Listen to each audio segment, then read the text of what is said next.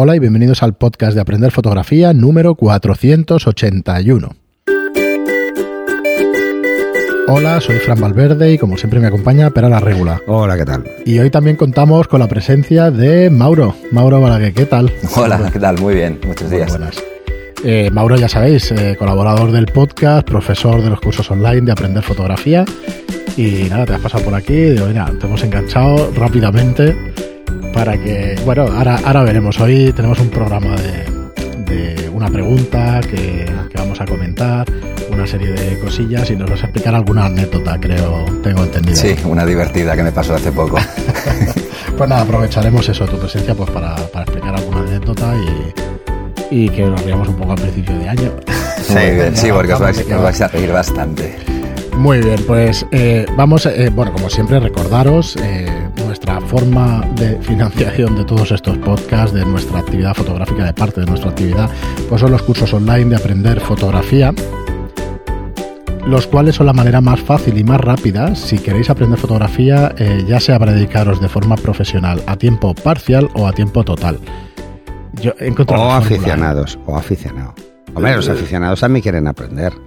Sí, pero realmente es útil para el que quiere dedicarse de esta manera profesional o es, creo yo, que más útil o por lo menos le vas a sacar un rendimiento, por decirlo de alguna manera.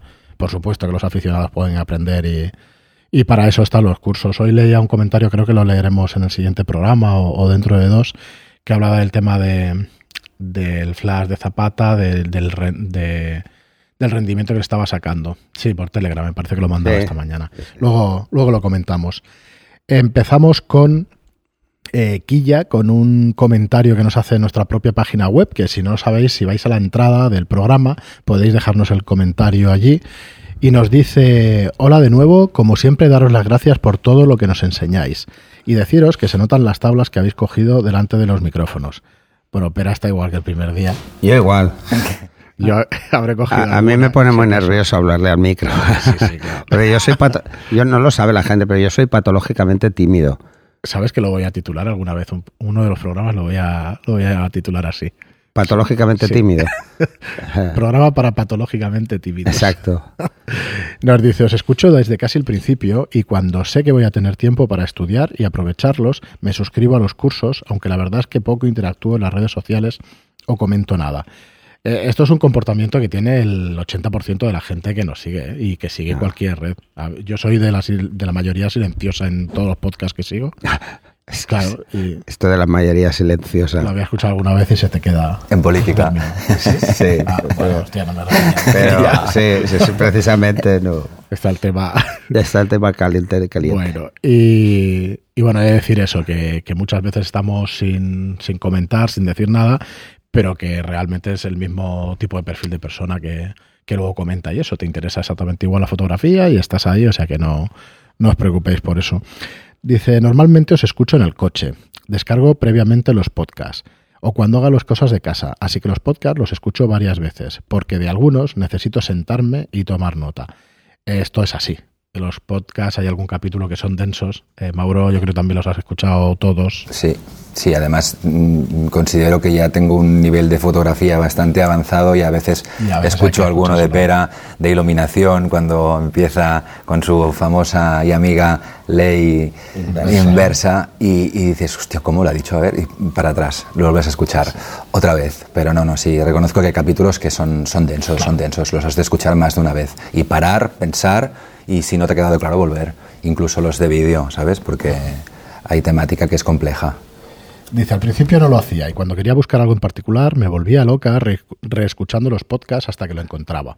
Bueno, el tema. Pera, ¿podrías explicar a lo, a lo que te refieres con lo de los trapos en la mochila en lugar de los separadores?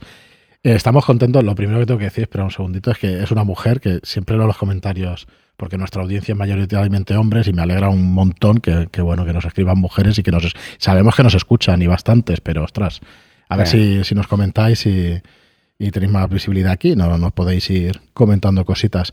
¿A qué te refieres con los trapos en la mochila? Espera. A ver, yo normalmente siempre llevo varios trapos en la mochila, ¿vale? De microfibra para limpiar, Sí. ¿vale? Y, o alguna gamuza, cosas así. Porque me caben más cosas. Los separadores es, es un problema. No hay separadores para los objetivos que yo llevo. Eh, por ejemplo, el 300 es demasiado grande. Sí, yo pensaba que era raro también al amoldar las. Es, las- no, el 300 las es muy grande y no hay claro. separadores para el 300. Entonces, ¿qué hago? Pues lo pongo con la cámara y entonces para separar el otro cuerpo y otros objetivos, pues pongo trapos para que no rocen y no se den golpes. Claro. Se quede... A ver, lo realmente importante en una mochila que llevas a tu espalda no es cuando la dejas en el suelo, que es lo que pasa con una bolsa de tipo bandolera, que cuando la dejas en el suelo lo realmente importante es que abajo esté bien acolchada y que en los lados no se mueva si tú vas a caminar con ella porque se mueve mucho más. Cuando la llevas a la espalda, eh, lo realmente importante es que no bailen las cosas. Entonces, si ya va muy apretado, lo que tampoco es interesante es que se vayan tocando, porque entonces se van marcando.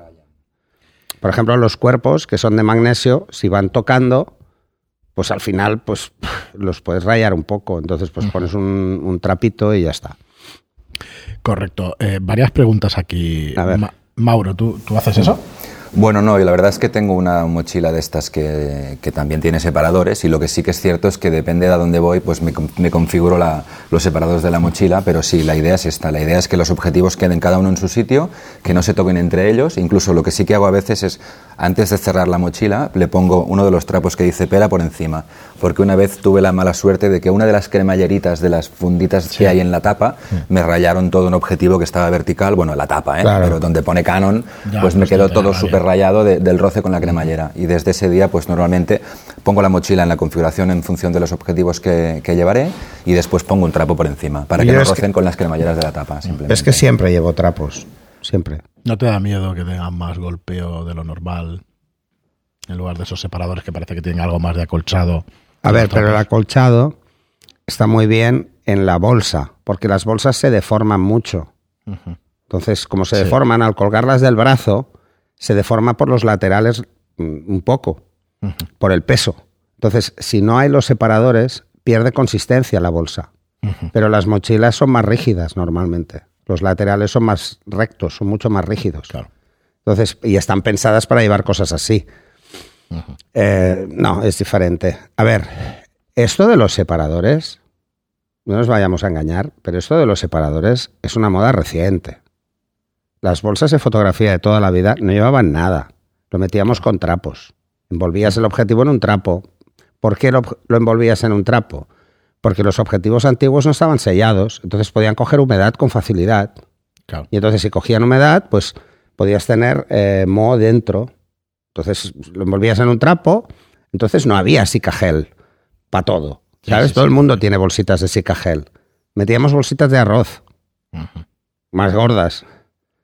En mismo. malla, que es lo mismo. Bueno, hace la misma función. Vale, entonces- Que es lo mismo. Eh, uno de los consejos que había, y que incluso creo que hice un artículo hace tiempo y la gente se debía descojonar, era que cuando vas a estar mucho tiempo sin coger la cámara, saques todo de la bolsa. Mm.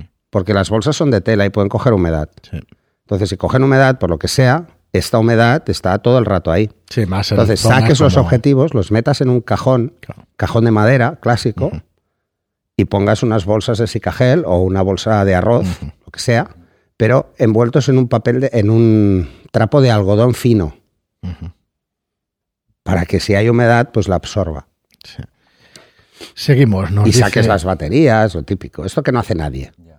¿Eh? Sacar las baterías cuando vas a tener tiempo sin usar la cámara. Porque piensas que la vas a utilizar Sí, mañana. sí, además es que normalmente pasa una poco tiempo de- sin usar la cámara. Yo como mucho a lo No, mejor pero estoy una nosotros semana porque hacemos sin usar fotos la cámara. como o- norma, pero un aficionado que eh, puede pasarse semanas en coger la cámara sin problemas. Yo no creo que pase tres días que no la cojo. Claro. Lo que pasa es que no siempre cojo la misma. Esa es otra. Sí, sí, no está tan claro que la utilicemos cada día, ni siquiera los profesionales. Ojalá, pero, pero hay veces que te tiras varios días. Pero bueno, en ese caso no hay problema. Lo, ¿eh? lo que pasa es que semanas. eh, a veces me pasa esto, ¿no? Me hacen una pregunta y yo siempre las tengo al lado. Las cámaras. En la bolsa tengo... A ver, es que em, yo cómo funciono. Yo tengo dos bolsas de transporte y la mochila. La mochila es para poco equipo. Me caben dos objetivos, eh, tres como muy apretados y los dos cuerpos. Luego tengo la, la bolsa de trabajo. la, la que usaba más, pues por ejemplo, para prensa o reportaje, que me caben los dos cuerpos y los tres objetivos holgados y dos flashes. Y luego tengo la grande. En la grande me cabe pues más cosas. Entonces yo las tengo siempre ahí detrás. Y voy cogiendo cosas para ir metiendo o en la mochila o en la otra. Mira, ahora lo comentamos que vamos a, a ir con el resto de la pregunta.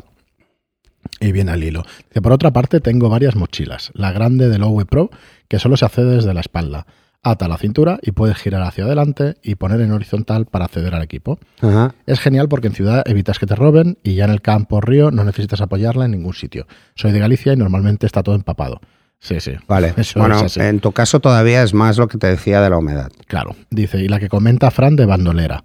Deciros que esta última solo vale si el equipo no es muy pesado, porque carga todo sobre un hombro. Eh. Y luego, además, que es importante llevarla atada a la cintura. No en ciudad, obviamente, pero en dos ocasiones me ha desequilibrado y he caído por su culpa. Una al saltar entre unas rucas y en otra ocasión resbalé un poco y la mochila se vino hacia adelante y ya no pude salvar la situación.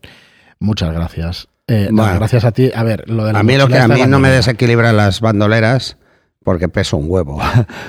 Perdón, pero es así. No, no, pero es verdad, desequilibra. Yo cuando voy, por ejemplo, cuando hemos tenido que hacer reportaje, lo que hago es repartir el peso en las dos mochilas que son bandolera, en las dos bolsas. Entonces llevo una en cada brazo, que acabas destrozado. Pero bueno. Así tiene. A ver, una de las cosas que nos pasa a todos los fotógrafos, aparte de lo que nos pasa ya por la edad, es que la espalda nos la vamos carga- cargando mucho por el equipo. El equipo pesa mucho. Sí, sí, es que así, no vas cargado a todas partes y de una manera brutal. A ver, las Lowe Pro esta que son en bandolera y eso, eh, el máximo cuidado que debéis tener, y creo que, tiene- bueno, creo no, tienen un seguro de hecho para poder abrirla cuando te la giras y te la colocas en horizontal para sacar el equipo, Sí. eh, tiene un par de seguros para solo abrir la cremallera en parte, porque si la puedes abrir entera es que se te cae el equipo, vuelca el equipo directamente. Yo y es no que- es la un segundo, yo no, es la esas. primera vez que la dejas abierta, te puedes hacer una foto porque tienes mucha prisa, sacas la cámara y se te queda abierta. Y no es la primera vez de decir, ostras, te la tiras para atrás y todo el suelo. ¿eh? Bueno, o sea, que tienen eh, su peligro. claro. Siento haberla recomendado tanto porque puede pasar eso. Mira. hay que tener cuidado. En esto, además, eh, yo creo que hay una diferencia bastante importante que además lo hemos visto en las quedadas.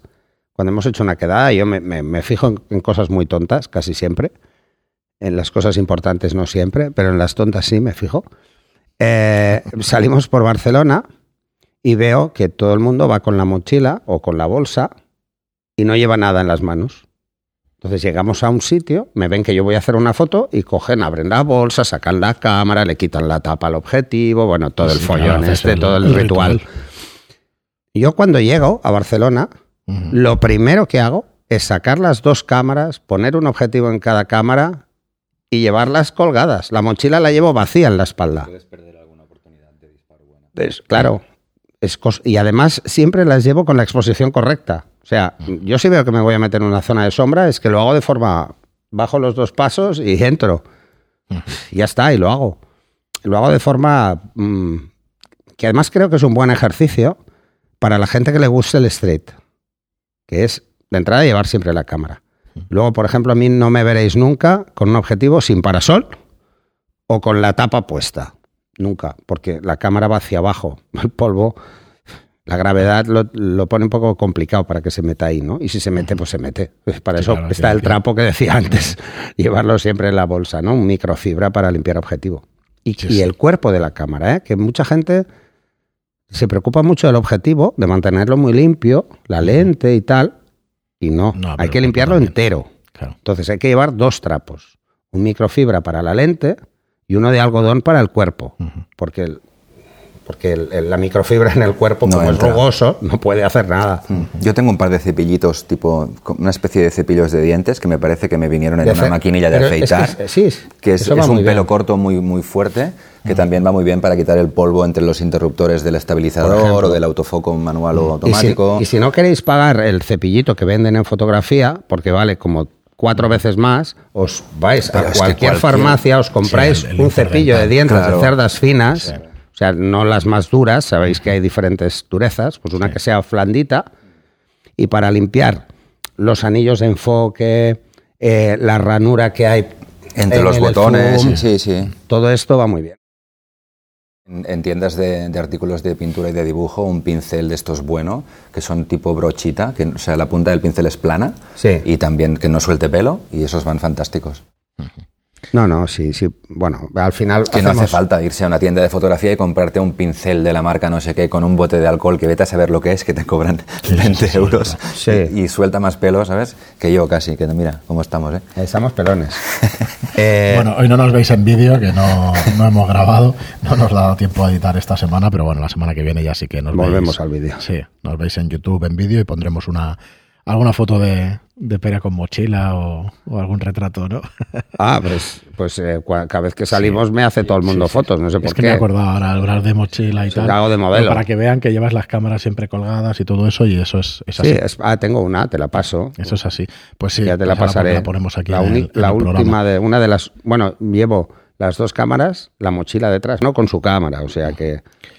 Pues nada, decirte eh, muy agradecidos por tu, por tu comentario. Eh, te tengo aquí registrada como Quilla, Quilla Satelier, creo que, que es. A ver si, si nos puedes decir tu nombre. Muchísimas gracias por tu comentario. Eh, la verdad es que nos alegra un montón que, que las mujeres nos envíen comentarios por eso, porque sabemos que la base de, de escuchantes o la base de, de podcaster, eh, de oyentes, perdón, pues son masculinos, pero sí que sabemos que hay muchas mujeres por ahí y nos, nos alegra muchísimo. Un saludo a todas vosotras, a todos vosotros. Muchísimas gracias a todos por estar ahí. Eh, hablaremos de anécdotas graciosas en los próximos programas, no os preocupéis. Se quedará Mauro aquí un, un par de programas más. Así que bueno, en los siguientes hablamos. No queremos hacer los programas ya demasiado largos ni, ni densos. Muy bien, pues muchísimas gracias a todos, como os digo siempre, por estar ahí. Muchas gracias por vuestras reseñas de 5 estrellas en iTunes, por vuestros me gusta y comentarios en iBox. Y hasta el próximo programa. Hasta luego, hasta luego.